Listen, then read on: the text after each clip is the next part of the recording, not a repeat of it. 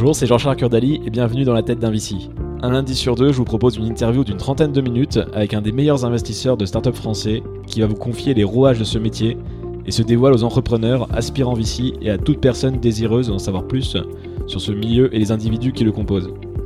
Vous pouvez également découvrir mon autre podcast Dans la tête d'un CEO qui a pour but de décoder le job de CEO avec les meilleurs dirigeants de start-up françaises. Et pour recevoir ces deux podcasts chaque lundi, abonnez-vous à ma newsletter personnelle en tapant sur Google Dans la tête de JCK. Allez, c'est fini pour ma promo personnelle et c'est parti pour ce nouvel épisode de Dans la tête d'un VC. A tout de suite.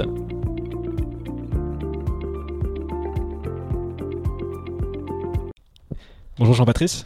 Salut Jean-Charles. Merci de m'accueillir au sein des locaux de BPI. Bienvenue. Alors, plein de choses à voir justement, euh, notamment avec la BPI. Est-ce que tu peux déjà te présenter en quelques mots ainsi que ton fonds d'investissement, s'il te plaît? Euh, ok, alors moi c'est Jean-Patrice Ancio, j'ai 37 ans, j'ai un background euh, d'école d'ingénieur où j'ai fait une euh, majeure entrepreneuriat et une alternance chez Radio Nova et Nova Magazine. Après ça, j'ai fait un master innovation et entrepreneuriat à l'ESCP où j'ai croisé Xavier L'Orphelin et Marc Fournier de Serena Capital. j'ai été consultant en cost killing, j'ai fait un bref passage dans une société d'investissement. Ça a été une très mauvaise expérience à l'époque. Après ça, j'ai été entrepreneur euh, sur un projet d'infrasportive. J'ai, euh, j'ai planté ma boîte hein, après avoir levé des fonds. Ça a duré combien de temps ça Ça a duré trois ans. D'accord. Et c'était quoi concrètement que tu faisais? Euh, Un concurrent d'Urban Football, le, les centres de foot à 5. D'accord, ok. Euh, donc j'ai levé des fonds, euh, on était trois cofondateurs, on s'est séparé d'un cofondateur, euh, on a vécu une formidable expérience, on était en 2009 au plus fort de la crise, on avait été assez malin pour choisir un projet où on avait besoin de 5000 m2 et 1 million d'euros pour démarrer. contre toute attente, on a trouvé le, site et, le terrain, puis on s'est fait avoir par notre bailleur. ça a été la fin du projet. Après ça, j'ai été sales en agence digitale, où je travaillais sur des, campagnes d'emailing à la perf, et j'ai ensuite rejoint un réseau d'Angel dont j'ai été le délégué général pendant deux ans avant d'être euh, recruté par BPI pour lancer euh, et être le premier investisseur du F3A, qui est un fonds d'amorçage, qui est en fait le petit frère du fonds Ambition Numérique, euh, qui est un fonds VC série A, série B. Aujourd'hui, ça c'est une équipe, l'équipe Digital Venture, une équipe d'une quinzaine de personnes qui gère 650 millions et qui fait l'amorçage, le série A, le série B. Très bien. Donc là, les, euh, ça, c'est pour les deux fonds. Hein, exactement, exactement.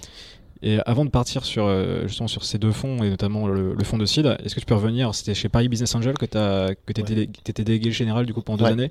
tu peux expliquer un petit peu euh, qu'est-ce que tu y faisais C'était quoi ton travail et comment ça se passait? Alors, les Paris Business Angels, c'est un réseau de Business Angels euh, parmi les 80 réseaux de, France Angels. une partie de l'activité des Business Angels en France est faite par des réseaux informels, des groupes de copains qui se connaissent et qui s'envoient des dossiers. Une autre partie par des associations à, à but non lucratif des associations de 1901. Euh, euh, et, donc le travail d'un délégué général dans, ces associations, c'est euh, d'animer le réseau, donc la communauté des business angels, de contribuer au sourcing de dossiers, au screening et à la sélection de ces dossiers, pour ensuite animer un process dans lequel les business angels vont décider de creuser tel ou tel dossier et décider d'investir leur denier personnel dans certains de ces dossiers tu peux ajouter à ça une casquette un peu entrepreneuriale dans le sens où euh, tu vas manager la partie événementielle de la structure, euh, gestion de projet, euh, finance, recherche de partenariat, etc. Ça représentait combien de business angels la structure à peu près? À l'époque, près de 150. D'accord. Et toi, ton travail, du coup, c'est de leur présenter, euh, enfin de screener et après de présenter les meilleurs dossiers que, que toi, tu avais rencontrés Exactement, exactement. à quelle fréquence à peu près pour situer en, euh, Alors, toutes les deux semaines, on organisait des séances de pitch à l'occasion desquelles tu avais 4 euh, à 8 dossiers, 4 à 8 entrepreneurs qui venaient présenter leur, leur, leur, leur, levée de fonds. Et, ah, donc c'est gros volume, donc toutes les deux semaines, 4 à 8, ok. Et qui existe toujours, du coup, par Business Angel en 2019. Très bien. Et donc, euh, qu'est-ce qui a fait après ça que tu t'es dit, euh, bon, je vais continuer Là, je faisais sur la partie plus business angel, je vais passer dans la partie euh, VC, même si ici, des fois, on fait une petite distinction, mais ça reste du, VC, où tu me contredis sinon. Mais explique un petit peu voilà, pourquoi tu as voulu continuer là-dedans et pas, par exemple, remonter une entreprise comme tu en avais déjà fait une avant. Mmh, Écoute, dès, euh, dès, mes études, j'avais été passionné par le, métier de VC. Euh, et à l'époque, euh, je n'en connaissais que ce que je lisais sur TechCrunch et, et autres. J'ai eu la chance de rencontrer Marc et Xavier qui ont ensuite fondé Serena, qui m'ont aussi communiqué ce virus-là. donc c'était depuis toujours une appétence forte. cette expérience ratée dans une société d'investissement à l'époque, j'en avais débriefé avec, avec Marc, qui m'avait dit si tu es fait pour le métier, passe de l'autre côté de la barrière, va côté société, tu y reviendras peut-être dans 10 ans avec autre chose à, apporter aux sociétés. C'est ce que j'ai fait. et puis j'y suis revenu à la fois par hasard et, dans, un fil naturel quand, quand j'ai rejoint Paris Business Angel, puis quand j'ai été recruté par BPI France. Et justement, avant de rentrer dans le détail, est-ce que tu peux expliquer, parce que moi j'étais le premier à avoir levé des fonds, mais justement pas levé des fonds avec BPI, à avoir euh, bénéficié de la partie euh, dette, endettement euh, que peut proposer BPI. c'est souvent plus connu pour ça. Donc, si tu peux expliquer déjà la, différence et après, justement, euh, la thèse du fond. Ok, euh, avec plaisir. Alors, BPI France, en réalité, c'est un groupe, euh, c'est une marque en dessous de laquelle tu as deux métiers dans deux sociétés bien distinctes. BPI France Financement, banque d'entreprise régulée par la CPR, et BPI France Investissement, société de gestion régulée par l'AMF. Le financement, c'est le gros de l'iceberg, c'est le gros de l'action de BPI, c'est l'action macro. BPI France Financement distribue des produits non dilutifs, subventions prêts, garanties. Euh, c'est une organisation qui couvre toute la France avec des bureaux dans, toutes les régions de France. Euh, tu as près de 3000 personnes. Euh, la société de gestion, c'est près de 500 personnes en centrale à Paris. Et elle regroupe, elle, les métiers de l'investissement en capital, euh, métiers qui sont au nombre de deux. L'investissement indirect, donc le métier de fonds de fonds. donc là, à nouveau, un rôle macro. les équipes du fonds de fonds vont confier des fonds sous, à, à des équipes d'investissement qui elles-mêmes vont les déployer en constituant des portefeuilles. Et l'investissement direct, investissement direct sur deux types d'entreprises, euh, des PME, ETI traditionnelles sur lesquelles on va faire du cap dev euh, et du soutien de filière verticale avec des fonds thématiques, type le fonds tourisme, et l'activité de VC, donc l'investissement direct au capital de sociétés innovantes. Cette activité de VC, elle est pratiquée par quatre équipes. Une équipe transverse, Large Venture, qui intervient dans des rounds supérieurs à 20 millions. Euh, ils ont fait Doctolib ou Payfit récemment. Et trois équipes sectorielles avec un VC Life Science, un VC éco-technologie et un VC digital. Moi, j'appartiens à l'équipe VC digital. Euh, une question que, que, j'aime bien poser en, début de rendez-vous avec les entrepreneurs ou avec nos confrères, c'est à votre avis, euh, depuis la création de BPI, donc dans les huit dernières années, on, a investi dans combien de startups euh, digitales? En amorçage série A, série B Et là, j'aime bien prendre un, temps pour écouter la réponse. on laisse les auditeurs réfléchir avant de, donner la réponse. Moi, je la connais déjà, tu me l'avais donnée. Exactement. J'avais dit quelques centaines, moi, à l'époque. Mais c'est la, réponse qu'on a le plus souvent, c'est quelques centaines ou quelques milliers. Euh, et c'est toujours amusant de, de jouer là-dessus pour démarrer le rendez-vous, parce que la réponse, c'est environ 80 en 8 ans. Euh, donc une cinquantaine en série A, série B et une trentaine en seed. Euh, l'activité de série A, série B existe depuis 8 ans, l'activité de seed existe depuis 4 ans. Euh, et donc en série A, série B, on va participer à 5-7 opérations par an. En seed, on va participer à une dizaine d'opérations par an ni plus ni moins. Et donc on est loin de la perception que le marché euh, peut, avoir de nous, on est loin des communiqués de presse, euh, c'est devenu la norme de communiquer sur une levée de seed et, voir de la gonfler avec, euh, avec des subventions et, dettes diverses. en réalité, on n'investit que dans une dizaine de startups digitales en amorçage.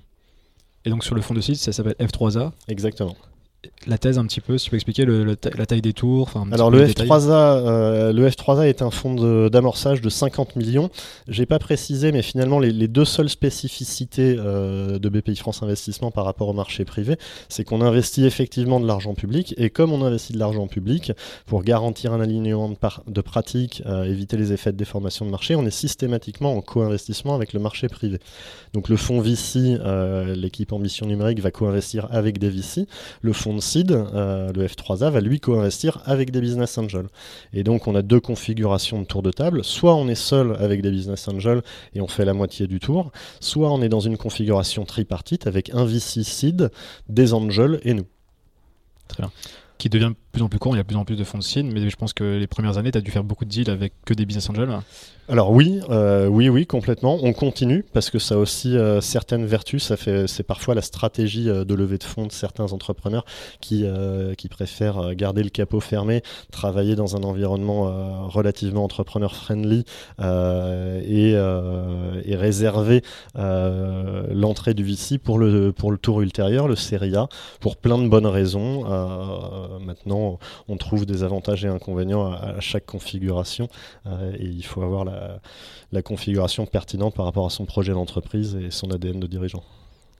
Est-ce qu'il y a des différences notables entre le fonds F3A et d'autres fonds de seed, par exemple, ou, c'est complètement similaire à ce qu'on peut retrouver, je sais pas, fait First, par exemple, ou Kerala, ce genre de, fonds?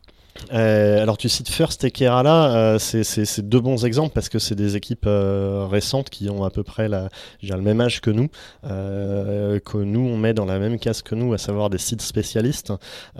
historiquement, le site était un peu le parent pauvre du VC, c'était souvent une poche levée en plus d'une poche listed série A, série B, avec plein de nuances en fonction des équipes. Est-ce que c'est un véhicule à part ou est-ce que c'est le même fonds Est-ce que c'est les mêmes investisseurs euh, qui font le série A, série B ou le seed, euh, à quel rythme ces fonds-là vont déployer le seed? Parfois, ils essaient de, déployer ça très vite en début de, vie du fonds euh, parce que tu n'as pas les mêmes horizons de liquidité. on est, nous, en termes d'ADN, assez proche d'un Kerala, d'un First ou, d'un Stride, petit 1 dans les paris qu'on va faire. on aime les paris extrêmement ambitieux, avec des entrepreneurs brillants et, et avec une forme d'hyper-vélocité dans l'exécution, dans le modèle. Euh, on a un ADN qui est euh, pur seed. On est très, euh, très lean dans l'exécution des deals. On est capable d'exécuter des deals extrêmement rapidement. Notre record, on avait rencontré un dirigeant qui avait un PowerPoint et dont la société n'était pas immatriculée. il a immatriculé la société. Un mois plus tard, il avait un million sur le compte, 500 000 d'Angel, 500 000 du F3A. Ça, c'est un exemple. Un deuxième exemple, notre premier investissement est venu nous voir littéralement 4 ou 5 mois avant la création du fonds. On l'a vu, euh, on a eu une conviction euh, extrêmement rapide. On a étudié et instruit le dossier en 3 semaines. La quatrième semaine, il passait un partner meeting. 4 euh, semaines plus tard, le deal était closé. Donc on a, nous, cet ADN, petit 1 de vélocité d'exécution, petit 2 d'avoir des termes adaptés au CID, d'avoir un ADN prix, valorisation cohérent avec le seed. Notre enjeu à l'entrée dans une société en seed n'est pas d'optimiser à tout prix euh, notre, coût de revient, mais plutôt euh, de spotter les plus belles boîtes euh, et d'accompagner ces plus belles boîtes. Et donc, entre guillemets, négocier une valo à, 500 000 euros près au risque de laisser passer le, la future étoile de demain, c'est une erreur stratégique. Et, justement, donc tu, tu, me disais en préparation de l'émission que tu avais aujourd'hui une dizaine de boîtes en, que tu gérais personnellement en portefeuille. Donc déjà, vous faites que du seed. Vous avez une grosse partie de la push qui est réservée au, à la série A, voire à la série B, si je ne me trompe pas. Mm. Euh, donc toi, quel est ton travail au quotidien? Est-ce que c'est vraiment d'aider ces boîtes-là à aller jusqu'à la série A? Alors déjà d'injecter de l'argent, mais aussi de les mettre dans les bonnes conditions pour, euh, pour lever une série A. C'est quoi ton job sur, ces, sur cette dizaine de boards? Alors, on est euh, pour, aller euh, au bout de la présentation du fonds de seed, on est trois investisseurs à gérer ces 50 millions euh, Olivier Ramaille, Edwige Caroubi et moi-même. Un tiers du fonds sert à constituer un portefeuille, donc c'est les primo-investissements. on vise, on a une période d'investissement de 4 ans qui, à l'issue de laquelle on, aura constitué un portefeuille d'une trentaine de lignes. deux tiers du fonds sont consacrés au tour ultérieur, au refinancement de ces sociétés. Donc, on peut littéralement collider un série A on peut faire notre prorata en série A, euh, voire un bout de prorata en série B. Donc on accompagne vraiment les sociétés dans la durée. On est un investisseur long, on est un investisseur offensif. Euh, et notre quotidien, euh, il est, il est globalement divisé en deux parties.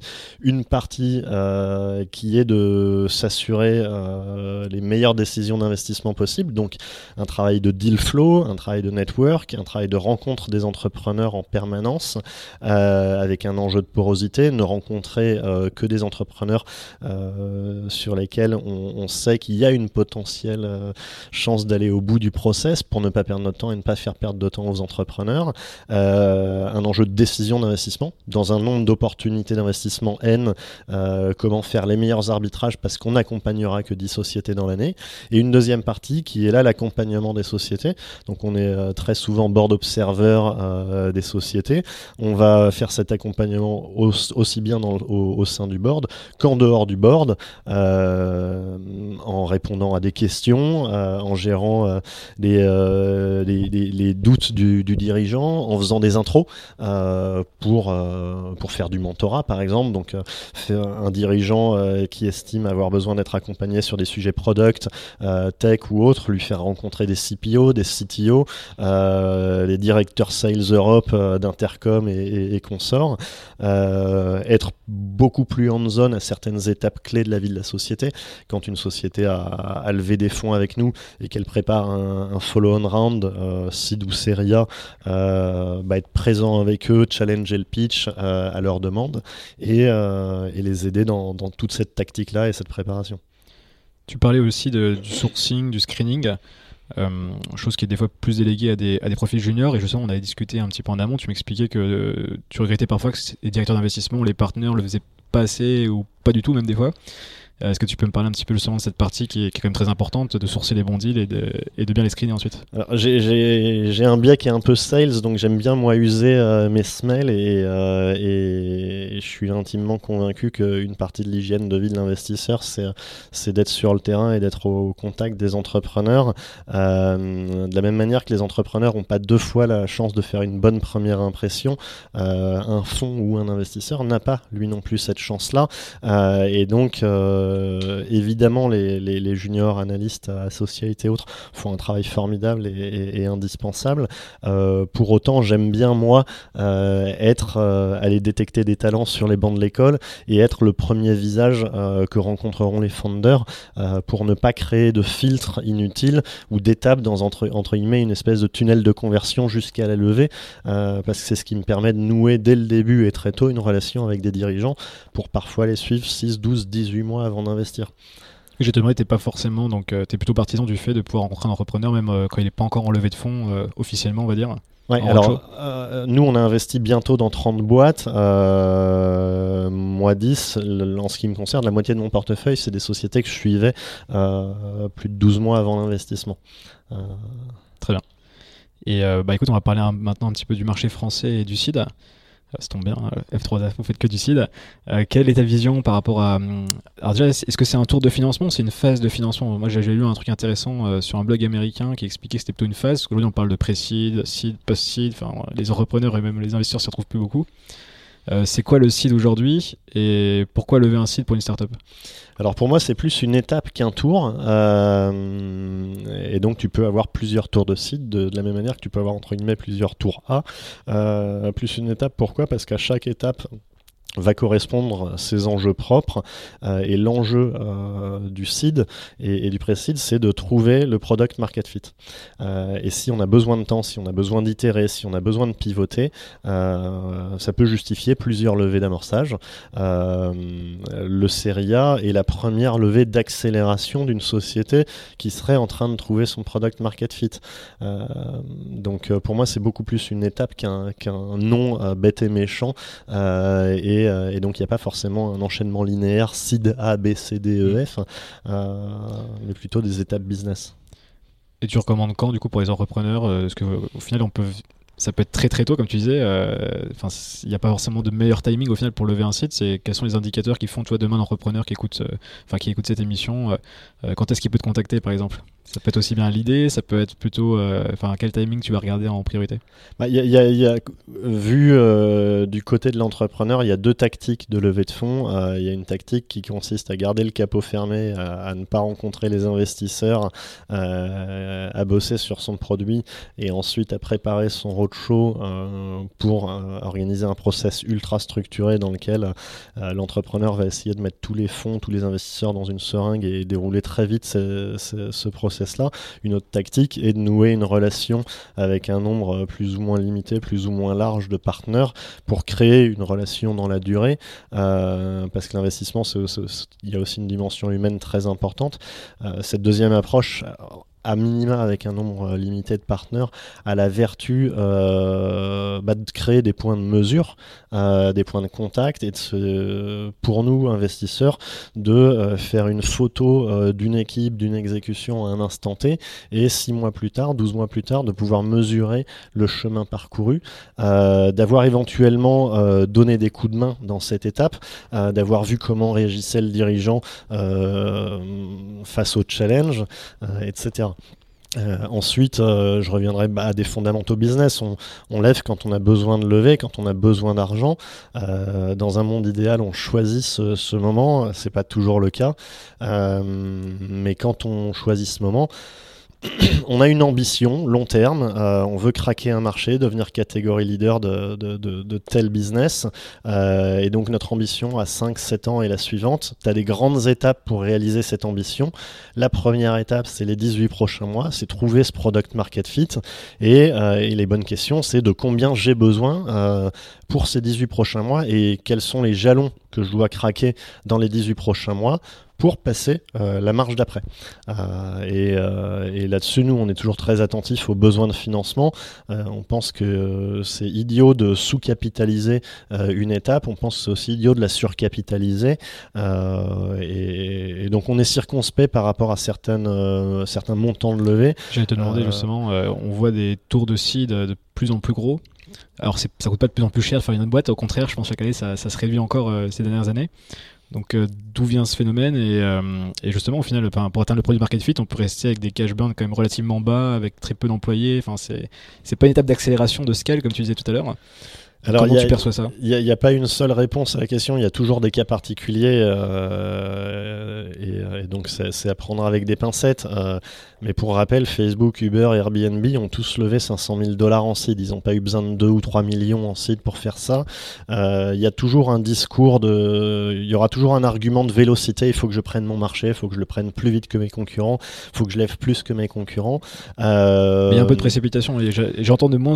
On parlait beaucoup de product market fit il y a quelques années peut-être que maintenant c'est quelque chose qui est complètement intégré dans l'écosystème, mais j'entends beaucoup moins les entrepreneurs euh, parler de product market fit en, 2019 que j'entendais en, 2015-2016. Alors je sais pas ta perception de son côté, mais comme s'il y avait des, fondamentaux un petit peu de, on va dire si des fondamentaux de startup, on va dire qui qui s'oublient un petit peu et de boîtes qui veulent aller peut-être de mettre la charrue avant les bœufs et d'avoir une mentalité on va dire de série A euh, en phase de site si, tu vois ce que je veux dire alors que certains euh, oublient les fondamentaux certes euh, qui va piano va sano moi je suis intimement convaincu que la frugalité c'est crée énormément de valeur sur le long terme.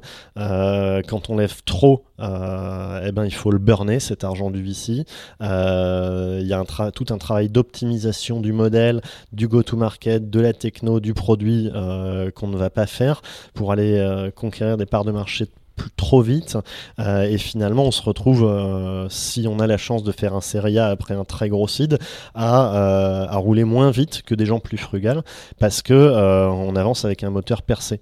On, a nous l'exemple dans, dans, une société du portefeuille qui a levé 500 000 euros en seed. Elle avait à peine 3-4 cas de MRR 24 mois plus tard il lui restait de l'argent sur le compte. Elle a fait un Seria et elle avait un modèle. Elle avait construit un modèle de go-to-market et, et de produit qui est extrêmement véloce, qui lui permet aujourd'hui euh, d'aller à une vitesse folle euh, et, le tout en ayant fait un seed et le tout en ayant fait un seed extrêmement réduit.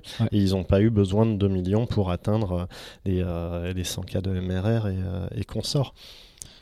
Alors justement, tu as, déjà un peu abordé ce sujet de la valorisation, tu expliquais bien qu'au final, voilà, le sujet n'était pas d'être à 500 000 euros près pour, pour du pré-monnaie en valorisation.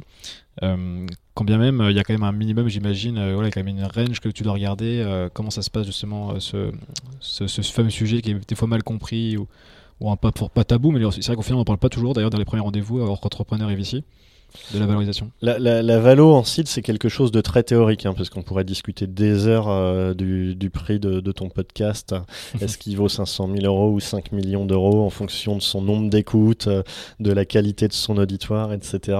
Euh, à nouveau, pour nous, on a une approche qui est, qui est, qui est extrêmement simple et très business. C'est quelle est la bonne étape au service d'une ambition euh, folle euh, et euh, qu'est-ce qu'on a besoin, qu'est-ce que la société a besoin de démontrer dans les 18-24 prochains mois, de combien a-t-elle besoin pour le démontrer avec brio. ça sert à rien d'avancer à, cloche-pied. Et, et en face de ça, quelle dilution mettre euh, qui soit acceptable pour les meilleurs fonds d'investissement après. Euh, un contre-exemple, c'est je peux trouver une super société et me dire ah cette société est géniale, faut que je prenne 40% de son capital, euh, et, etc. Sauf qu'au coup d'après, les plus beaux fonds trouveront que le, les dirigeants sont pas assez incentivés au succès et finalement je me tire une balle dans le pied, je tire une balle dans le pied de l'entrepreneur. Donc aujourd'hui, tu as des fourchettes relativement standards et connues sur le marché marché. à chaque round, en tout cas en early stage, tu vas lâcher 15 à 25 points de ton capital. Et in fine, après, c'est une règle de 3. Si tu as besoin d'un million et que tu cèdes 20% de ton capital, bon, bah, tu as 4 millions pré-monnaie, 5 millions post, point final. après, il y a on a une sensibilité au prix qui est relativement faible dans un range donné. En revanche, on a des caps dont on sort extrêmement rarement parce qu'on voit pas l'intérêt de payer euh, des, des valos à 12, 15, 20 en, en, seed. Le cap, il a combien à peu près euh, Joker. Joker là-dessus et, euh, et sur le parti, justement, tu disais que le, le product market fit était, était le but du seed. Ça, je le partage complètement. ça sous-entend itération, du coup, temps aussi. Et donc, on peut parler de renouer également, parce que je vois aussi des, des, des levées de fonds, des fois. alors, moi, c'est plus du précis que je suis dans mon, dans mon club deal, mais mais euh, je vois pas mal de, de, gens qui viennent me voir, ils disent Ouais, moi j'ai un élève pour 9 mois, 6 euh, mois, 12 mois. Ce qui me fait un peu peur des fois. Toi, tu, tu préconises quoi sur ce, ce, genre de tour? À nouveau, euh, j'enlève des cas particuliers. tu sais qu'il y a un tour prévu dans les 6 mois, tu as juste besoin d'une rustine. c'est un cas particulier. Quand on parle d'une vraie étape seed, nous, on aime bien travailler sur des runways idéalement de 24 mois et d'au moins 18 mois.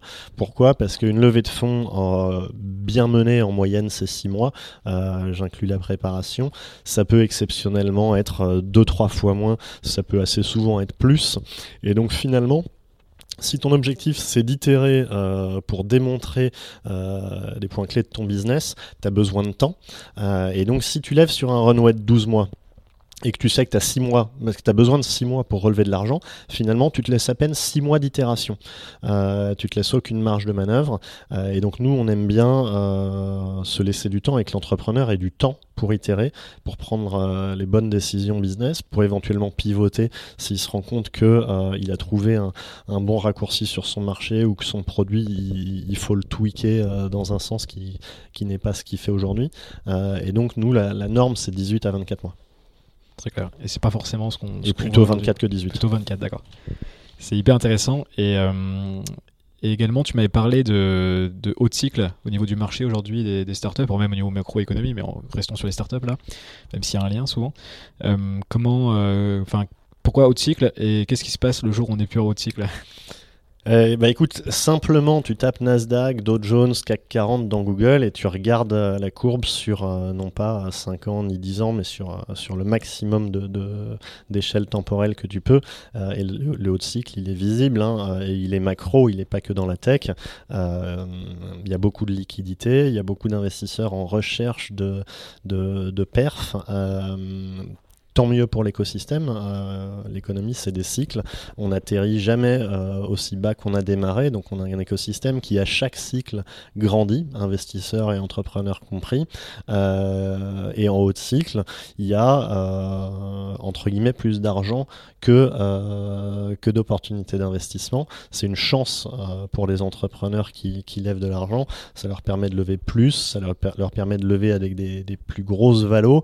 Pour autant, c'est important de ne pas être drivé par les mauvais sujets quand on lève des fonds euh, et de rechercher le meilleur partenaire, euh, de lever le bon montant et de pas surcapitaliser sa société, de pas surpricer sa société parce que c'est un calcul court-termiste. et au coup d'après, pour plein de raisons, ça peut se retourner contre, contre la société. Donc ça c'est le haut de marché et quand il y a une correction de marché, chose qu'on n'a pas encore vu les dernières années, ça ressemble à quoi si, on projette un petit peu des cas plus pessimistes? Bah, si si, si tu une correction, d'abord personne sait quand, personne sait euh, euh, est-ce que ce sera un atterrissage doux euh, ou brutal. Tout simplement, tu un assèchement euh, de liquidité, il devient plus dur de lever pour les dirigeants, euh, les investisseurs sont plus frileux, euh, et donc tu as l'effet inverse du haut de cycle où tout le monde s'emballe sur un dossier, bon, bah, tout le monde devient frileux jusqu'à ce que le cycle reparte. C'est la vie économique et c'est pas la fin d'un, je dirais, ni des dirigeants ni des VC. Très bien. On arrive aux questions de fin déjà. Euh, est-ce que tu peux nous partager une industrie ou un secteur qui te passionne euh, actuellement euh, que tu regardes peut-être plus que les autres, en tout cas dans lequel tu as pas mal d'espoir, on va dire, dans les, prochaines années Alors avant, euh, avant même de parler d'industrie ou, de secteur, euh, c'est plus un modèle. Moi j'aime les modèles qui, sont intrinsèquement euh, hyper véloces. Strapi avec son framework open source, Guide Guardian avec un, go-to-market sur Twitter qui qui est fantastique. donc ça c'est le premier élément de réponse. Le second c'est sur le portefeuille du fonds F3 on, a bientôt une trentaine de lignes. On a 25% de ce portefeuille dans l'intelligence artificielle. Euh, il y a entre autres Mindy, euh, les cardiologues, Glimmer, Prima, Copius. Euh, il y en a un paquet. Donc l'intelligence artificielle, ça a été notre premier investissement et, depuis, c'est un sujet de focus fort. c'est une des thèses. Un autre sujet d'intérêt qui, est, pas loin de, l'IA, ou en tout cas qui, qui peut être une des applications de l'intelligence artificielle, c'est les, bioinformatics euh, et donc euh, tout ce qui est euh, croisement entre santé et data, éventuellement avec une couche d'IA. Et, voilà. Très bien.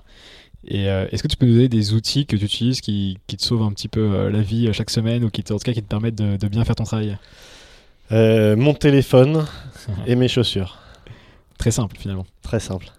Très bien. Pas un petit outil T'es pas trop tool, euh, enfin c'est plutôt. Euh, euh, écoute, Facebook qui beaucoup, qui pour beaucoup est, un réseau social et quelque chose de, je dirais très personnel. Pour moi, c'est un formidable outil de travail parce que je suis dans tous les groupes recherche CTO, recherche CPO, conseil pour la levée, etc., etc. Donc c'est c'est un formidable outil de sourcing et, un outil pour prendre le pouls de l'écosystème et, et voilà.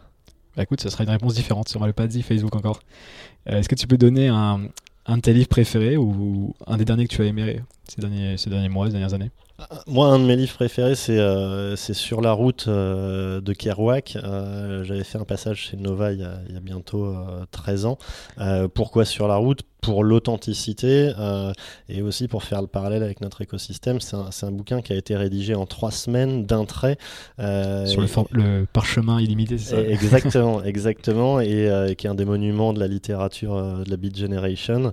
Et, et, pourquoi Nova me nourrit moi encore aujourd'hui dans mon métier? Parce que je suis intimement convaincu que l'innovation, elle vient des marges, elle vient des contre-cultures, elle vient de la différence. Tu expliquer ce que, ce que fait d'ailleurs Radio Nova? Bon, Radio Nova, je pense que tu es une bonne partie de ton éditoire connaîtra déjà, mais c'est une radio euh, qui a été, euh, qui a un ADN qui est très contre-culture ou qui l'était et qui a, euh, qui a contribué à diffuser sur les ondes pas mal de musique qu'on n'avait jamais entendu en France dans les années 80. il y avait aussi un magazine à une autre époque. et, aujourd'hui, pour moi, l'innovation, elle vient souvent de bah, des gens différents, des gens qui ont une mission, des gens qui font les choses différemment. Et c'est pour ça que sur la route, un de mes bouquins préférés, parce que il a été rédigé en, trois semaines d'un trait. Euh, et, euh, qui a mis du temps à sortir après, je, pour l'avoir, connaître bien l'histoire également. ouais, c'est très contrarian. Euh, c'est vrai. Tu l'as lu vers quel âge, pour situer? Je l'ai lu à l'époque de Nova. Ok. Donc il y, y, a longtemps. Je l'ai lu au lycée, moi, à 16-17 ans. C'était assez classique et très bon livre. En tout cas, je recommande à 100% ton choix. Et je te remercie beaucoup. Donc, comment les entrepreneurs peuvent te contacter? Alors, on a une adresse euh, Dealflow qui est f3a.bpifrance.fr. Euh, on est trois investisseurs, euh, Edwige Karoubi, Olivier Ramaille et moi-même, donc ils peuvent aussi tenter une approche directe. L'approche directe marche toujours mieux euh, quand l'entrepreneur a, entre guillemets, ingénieré une intro de qualité via un business angel, via un autre entrepreneur. et voilà. Très bien, bah, je te remercie beaucoup pour ton temps et je te dis à très bientôt. Merci Jean-Charles, bonne journée. Salut.